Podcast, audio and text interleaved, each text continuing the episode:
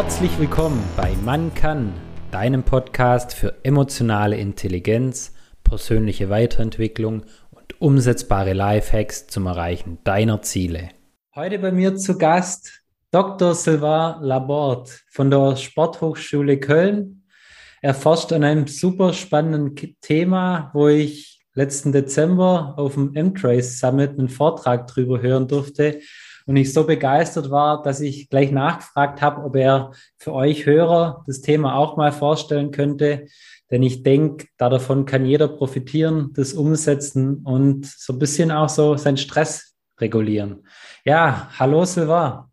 Hallo Marcel, vielen Dank für die nette Einladung. Ich freue mich sehr, mit dir äh, im Podcast äh, über das Thema emotionale Intelligenz heute zu reden. Ja. Freut mich auch, dass du dir die Zeit nimmst. Herr Silva, stell dich doch am besten einfach mal selber vor, was du so bisher gemacht hast und wie du überhaupt zum deinem Thema gefunden hast. Gerne. Also ich komme aus Frankreich, wie man das mhm. noch sehr gut hören kann. Und ich ähm, wohne und arbeite in Köln äh, seit äh, jetzt äh, sind, sind zwölf Jahre. Ich bin für meine Promotion gekommen und bin äh, yes, bislang geblieben. Ja, hat mir mhm. sehr gefallen. Die Deutsche Sporthochschule Köln, Psychologisches äh, Institut mit Professor äh, Dr. Dr. Markus äh, Arab seit äh, dem Anfang an. Und ähm, ja, bezüglich meiner Forschungsthema Mhm. Ich habe so äh, angefangen eigentlich bei einem Fußballspiel. Ich, komme, ich komme überhaupt nicht aus dem Fußball, aber ich gucke das äh, dort gerne für Weltmeisterschaften zum Beispiel. Und das war eben eine Weltmeisterschaft in äh, 2006, die äh, Finale zwischen Frankreich und Italien in Berlin. Das war tatsächlich in Deutschland schon damals. Ja. Da äh, wissen wir äh, noch vielleicht noch alle, was äh, ganz äh, am Ende passiert ist. Äh, der beste französische äh, Spieler Zinedine Zidane äh, gab es diese Vor also äh, Kopfstoß auf äh, Materazzi Brust, der italienische Spieler. Das war eigentlich eine ganz äh, spannende Geschichte, weil äh, Stand von der Spiel bis dahin war eins zu eins und eins Sidan und auch eins Materazzi. Also das war sehr, sehr eine spannende Geschichte und auch eine spannende Ende, wie wir das äh, alle ja. erlebt haben damals auch. Und ja, also dieses Ereignis hat mir wirklich so, ähm, so die Frage gestellt, wie ist das überhaupt möglich, dass der beste Spieler seiner Zeit in der, einer der wichtigsten Momente seiner Karriere äh, sowas macht und äh, wie können wir das verhindern? Und diese Frage hat mich bis äh, heute begleitet, kann ich eigentlich sagen. Mhm. Ja, ich glaube, wie der Kopfstoß zustande kam oder das ganze Bild, ich glaube, das vergisst keiner mehr, wo das Spiel einmal gesehen hat und keiner konnte es irgendwie nachvollziehen. Und du bist jetzt da dran, das zu hinterfragen und auch Gegenmittel zu finden. Genau, also äh, zuerst, äh, dann, als ich das gesehen habe, ich wusste, dass äh, ich wollte forschen, aber ganz genau äh, über welches Thema wusste ich noch nicht. Und danach war, mir, war es mir wirklich sehr klar, ich sollte das verstehen. Dann, äh, ich habe damals äh, Sportwissenschaft in Frankreich und Spanien äh, studiert mhm. und habe ich mich entschieden, ein Psychologiestudium, also dafür anzufangen. Mhm. Und dann, äh, also 2006, habe ich parallel Sportwissenschaft und Psychologie studiert. Mhm. Meine äh, Promotion in Sportwissenschaft äh, habe ich so gedacht, um die Frage zu beantworten, was ist in deinem Kopf passiert? Und da bin ich ganz früh auf äh, solche Themen gestoßen wie emotionale Intelligenz und Herzratenvariabilität, das werde ich auch so äh, ein bisschen später erklären. Aber emotionale Intelligenz direkt, weil ähm, ich habe dieses Buch von Daniel Goldman, der amerikanische Psychologe, gelesen, wie viele äh, auf diesem Planeten. Mhm. Und also er spricht eher über Wirtschaft, sagen wir so. Mhm. Aber für mich das war klar, das hat perfekt für den Sport, für Sportler, für Athleten gepasst. Mhm. Und dann also das war wirklich so damals, es gab nur ein paar Studien, vielleicht so drei, vier, ich rede von 2006. Und dann habe ich direkt gedacht und meine Promotionsbetreuer damals in Frankreich gesagt, wir müssen sofort äh, eingreifen und das Thema so emotional intelligent so äh, im Sport äh, importieren, sagen wir so. Mhm. Und so hat die ganze Geschichte äh, angefangen, muss ich sagen. Ah, okay, spannend. ja, cool. Und dann hast du deine Promotion, über was hast du es genau dann geschrieben? Genau, also äh, das hat nämlich nicht äh, direkt mit Fußball, aber mit Handball äh, zu tun, weil okay. als ich in der Deutschen Sporthochschule gekommen bin, es gab schon eine ganze äh, Tradition mit Handball. Wir hatten schon viele Kontakte, also die, die Kollegen hatten schon viele Kontakte äh, geknüpft äh, mit äh, Handballmannschaften äh, und so weiter. Das war ganz äh, so praktisch ähm, für mich. Und äh, ja, ich habe äh, so unterschiedliche äh, Aspekte untersucht. Emotionale Intelligenz von Handballspielern und wie diese emotionale Intelligenz im Zusammenhang mit Stress steht mhm. Und im Stress und auch mit äh, Entscheidungstreffung, weil das war am Ende äh, auch immer die Frage für mich, diese Entscheidung von Zinedine Zidane, weil das war egal, also vielleicht eine schlechte, aber das war eine Entscheidung, die ich ja. diese Entscheidung bestellen können. Mhm. Also, bezüglich Stress hatte ich schon äh, die erste spannende Ergebnisse. Das war erstmal, äh, das war die, äh, das erste Mal äh, in der Welt, dass so ein Forschungsteam hat so emotionale Intelligenz mit äh, das Herz im Zusammenhang gebracht. Und okay. beziehungsweise mit äh, dieser Variable Herzratenvariabilität, ohne zu viel in physiologische Details äh, reinzugehen. Ich könnte das vielleicht so äh, sagen, dass Herzratenvariabilität hilft uns, die Verbindung zwischen Herz und Gehirn zu messen. Und diese Verbindung zwischen Herz und Gehirn äh, funktioniert durch einen sogenannten Nerv, also der sogenannte Vagusnerv. Äh, und mhm. mit Herzratenvariabilität können wir die Aktivität von Vagusnerv messen. Und diese Vagusnerv hilft uns äh, zu entspannen normalerweise. Aber beim Stress wird er ganz deaktiviert. Und das war meine Vermutung, dass bei Zinedine Zidane äh, sein Vagusnerv war komplett deaktiviert wegen Stress, wegen Druck, wegen Ermüdung. Das war die Finale, eine lange mhm. Meisterschaft und so weiter. Und äh, ich wollte ein bisschen diese Bedingungen, also man kann nie die Bedingungen von einer Finale von Weltmeisterschaft so ja. Gut spiegeln, das ist überhaupt nicht im Labor, aber ja, wir haben so äh, versucht, Druck äh, aufzubauen für die Sportler. Und das war so, dass äh, wir so eine äh, Stress- und Drucksituation erzeugt äh, haben im Labor mit, äh, also mit Ton, äh, sagen wir so. Wir hatten so ein Publikum im Stadion äh, aufgenommen hm. mit äh, so uh, für 20 Minuten, also überhaupt nicht schön zu hören. äh, also das war nur, ich glaube, so ein, eine Minute und dann haben wir so eine Schleife gemacht und dann für 20 Minuten. und dazu kam eine negative äh, Rede von Trainern, hm. zum Beispiel heute bist du gar nicht in Form, gar nicht fit, hm. äh, du bist kein Ball, so kein äh, Torschießen, also nur schlechte Sachen, sagen wir ja. so, äh, für auch während 20 Minuten. Und da sollte der Sportler sich anhören und also die Einleitung, also die Instruktion war für den Sportler, sich äh, weiter zu konzentrieren, so in, so wie, insofern wie möglich. Äh, gleichzeitig haben wir seine Herz, also Herzfrequenzvariabilität erfasst, um zu schauen, was passiert überhaupt im äh, Vagusnerv während dieser ganze äh, ja, schlechte Erfahrung, sagen wir so.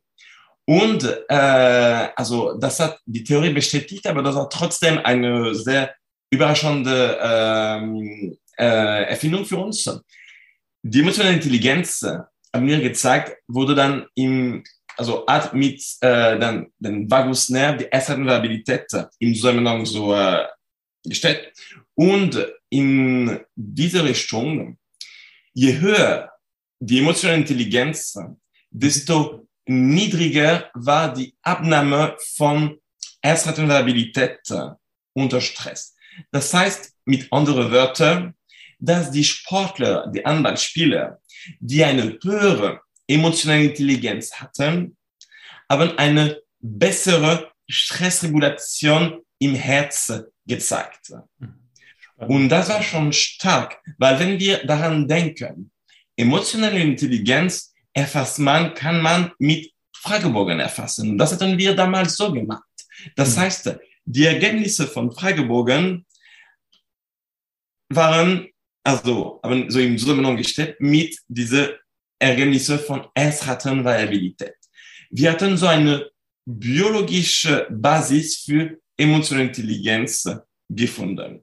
Und das war wirklich so, und ja, unsere erste Ergebnisse war sehr, äh, schon sehr überraschend. Und da haben wir angefangen zu denken, ah, okay, es gibt eine biologische Realität, eine biologische Wahrheit, sagen wir so, für emotionale Intelligenz.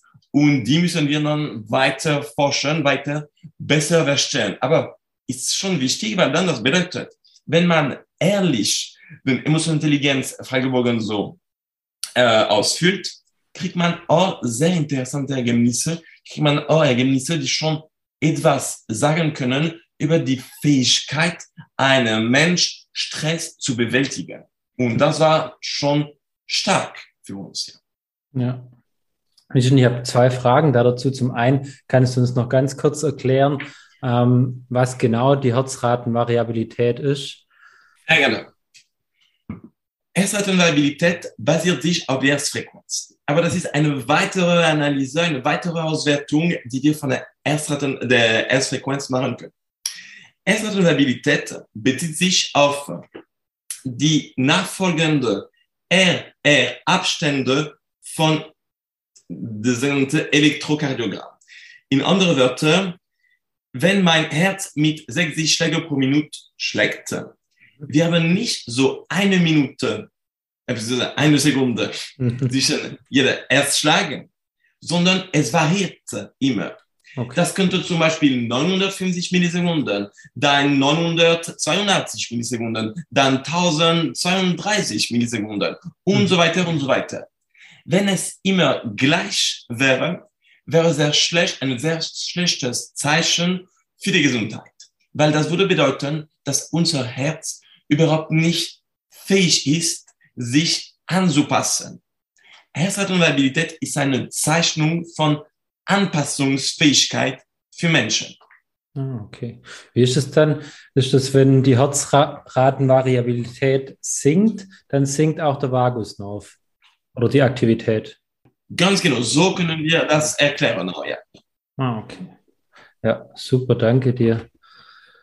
Und nachdem das jetzt rausgefunden hat, auch mit den Sportlern, das war, waren ja ordentlich unter Stress. also ich könnte es mir kaum vorstellen. Ich glaube, da wird es mir nicht gut gehen, wenn ich mir 20 Minuten solche Dinge anhören müsste. Ähm, wie ging es dann weiter? Also, danach wollten wir verstehen, welche Einfluss hatte Stress über die Entscheidungstreffung von Sportlern. Da haben wir ein weiteres Experiment durchgeführt, wo wir Folgendes gemacht haben. Wir, wir haben die Sportler weiter unter Druck so gestellt. Aber diesmal sollten auch so eine kognitive Aufgabe lösen und das war eine Entscheidungstreffung Aufgabe. Wir haben das mit damals, es gab die erste virtuelle Realität ähm, ähm, Brille und ähm, das hatten wir mit, äh, wir haben Handball ähm, Attack-Szene gedreht, mhm. wo ein paar Spieler zu sehen waren und dann äh, irgendwann, also hat ein Spieler den Ball in der Hand und dann sollte er oder sie eine Entscheidung treffen und da ist das Bild so stehen geblieben und äh, unser Proband sollte eine Entscheidung treffen. Zum Beispiel rechts, also Pass, äh, rechts, Pass, links oder einfach am Tor schießen, zum Beispiel. Mhm. Äh, und ähm, unser Proband sollte diese Antwort einfach laut sagen und wir haben das mit äh, Mikrofon aufgenommen. Mhm. Diese Antworten hatten wir durch Nationaltrainer äh, ähm, kodiert äh, lassen und dann hatten wir so eine Qualitätsmerkmal äh, für jede Option, sagen wir so. Mhm. Und dann, was, was ist rausgekommen? die Spieler, die am besten, und jetzt also gehe ich ein bisschen weiter von der emotionalen Intelligenz, da äh, gehen wir weiter mit S-Ratenvariabilität. Die Spieler, die am besten ihre Vagusnerv in dieser Stresssituation noch akti etwas aktivieren könnten, haben die bessere Entscheidungen getroffen. Was bedeutet das? da sehen wir direkt den Zusammenhang zwischen Herz und Ohr, unserem Gehirn und prä noch präziser unser Präfrontalkortex. Das Teil ganz vorne, äh, über die Augen, sagen wir so, mhm. wo wir die Entscheidungen treffen. Und diesen Teil von Gehirn ist direkt in Verbindung mit unser Vagusnerv und damit mit Extratonalität und das Sex. Deshalb, also, das heißt, dass die Sportler, die besser ihre Stress unter Druck regulieren könnten, hatten eine höhere Extratonalität mhm. und damit auch eine höhere Aktivität von Vagusnerv und haben damit bessere Entscheidungen getroffen. Spannend. Da kommt mir gerade selber eine Idee, Idee, hoch beim Fußball. Also ich bin großer Fußballfan. Da gibt es ja auch häufig Elfmeterschießen, gerade in der WM oder sowas. Da könnte es doch auch einen Zusammenhang geben bei denen, wo treffen und die, wo nicht treffen, weil da stehen sie auch unter riesigem Druck, technisch und die Abläufe kennen sie alle, aber hm. Wir können das auch so als Metapher sagen, also den Vagusnerv äh, hochzuhalten, diese, seine Aktivität hochzuhalten, hilft uns, einen klaren Kopf unter Druck zu bewahren. Das heißt, wir können noch ganz klar, also vielleicht nicht ganz, aber äh, also besser klar denken unter Druck. Hm. Und wie seid ihr dann mit den Ergebnissen weitergegangen, dass auch Entscheidung stark damit abhängt? oder davon? Genau, da haben wir dann, äh, das war äh, meine äh, Promotion-Experimente. Äh, und danach bin ich als äh, Postdoc äh, in der, der Sportschule geblieben, im Psychologisches Institut. Und da haben wir weiter geforscht. Weiter geforscht äh, Richtung Extratonalität mit anderen kognitive Fähigkeiten. Das heißt, wir haben also weiter als äh, Entscheidungstreffung andere kognitive Fähigkeiten, wie zum Beispiel Arbeitsgedächtnis. Wie kann ich mir gut zum Beispiel ähm, Information merken im Spiel. Mhm. Oder kognitive Flexibilität. Wie kann ich, wenn ich sehe, dass äh, etwas, das ich jetzt gerade tue, nicht funktioniert, nicht passt, dann wie kann ich direkt oder ganz flexibel meine Strategie äh, ändern? Mhm. Und die letzte wichtige kognitive Fähigkeit wäre Inhibition. Ähm, das heißt, wie kann ich einfach äh, irrelevante Stimuli ausblenden, damit ich, okay. ich mich nur auf das Wichtigste konzentrieren kann. Und das war äh, unser so Vorgehen, diese Verbindung zwischen Kognition und äh, Ersatzabilität. Genau. Hm. Ah, spannend. Was, was kam denn da dabei raus, wo ihr das dann noch mit einbezogen habt? Genau, also äh, diese Ergebnisse haben eigentlich unsere äh, ersten Ergebnisse bestätigt äh, am meisten. Und dann haben wir äh, auch andere Bedingungen äh, durchgeführt. Zum Beispiel haben wir Sport im Labor gemacht. Sport haben wir äh, durch, also wir wollten wirklich so eine Ermüdung, eine schnelle Ermüdung, äh, Ermüdung so ähm, erzielen. Und dafür haben wir Burpees gemacht. Also einfach so ja. Liegestütze und Springen. Das war ganz äh, lustig, also lustig als Experiment, aber ich habe auch gerne mitgemacht, äh, am Anfang das zu testen. Die Probanden sollten erstmal eine Minute lang maximal, also so viel es geht, also so viele Burpee wie es geht zu machen. Dann haben wir das erfasst. Und dann hatten wir äh, irgendwie eine ja, Zeit für äh, jedes Proben. Und dann wollten wir wissen, okay, was passiert, wenn man das fünf Minuten lang macht, ähm, 75 Prozent von Maximalzahl. Hm. Fünf Minuten, also wenn man, äh, vielleicht äh, den Zuhörer, wenn man schon Burpees gemacht hat, man kann sich vielleicht schon vorstellen, was bedeutet das, fünf Minuten lang Burpees zu machen. Ich war schon müde am Ende, sagen wir so ja, einfach so. Da ist man gefühlt fix und fertig, je nachdem, wie fit man ist. genau, genau. Und da äh, hatten wir eine Aufgabe gerade danach. Die Aufgabe war eine sehr bekannte Aufgabe für äh, Psychologen. Man, man nennt sie die äh, Stroop-Aufgabe. Es ist eine Aufgabe, um die Inhibition zu testen, um zu wissen, wie äh, lässt sich man ablenken oder eben nicht. Und um diese Aufgabe kurz zu äh, beschreiben, es gibt, ähm, es gibt äh, Wörter am Bildschirm mit Farben, zum Beispiel rot. Und wenn rot ist, ähm, rot geschrieben, dann ähm, sagen wir es eine kongruente äh, Trail und wenn rot ist blau geschrieben, muss ich eben so nicht so äh, drücken oder eine andere Taste drücken müssen.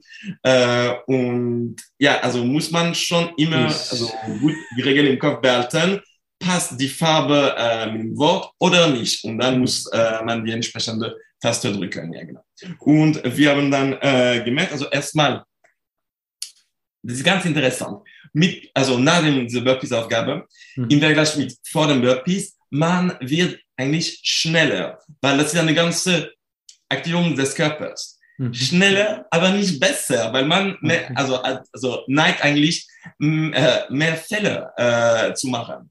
Und äh, um das zu vermeiden, haben wir eine erste Technik so äh, reingesetzt. Diese Technik heißt langsame Atemübungen. Und da wollte ich auch so kommen, weil es auch ein Hauptteil meiner Forschung, wie kann man am besten äh, emotionale Intelligenz unterstützen oder eine Aktivität so äh, nach oben äh, bringen. Und das machen wir ganz gut, ganz effektiv mit langsamen Atemübungen. Das haben unsere Sportler äh, gemacht. Und die Sportler, die nach dem Burpees äh, diese langsamen Atemübungen gemacht haben, hatten dann eine bessere Ablenkung, also diese ähm, Aufgabe, ähm, Aufgabefähigkeit oder so, hatten bessere Ergebnisse, haben sich so waren weniger abgelenkt, kann ich auch das äh, so erklären, waren weniger abgelenkt als die Sportler, die äh, keine äh, Atemübungen gemacht haben. Spannend, das heißt, es ist schon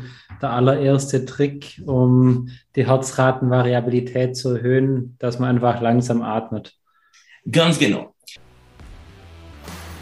Werde zum Macher und Regisseur deines Lebens.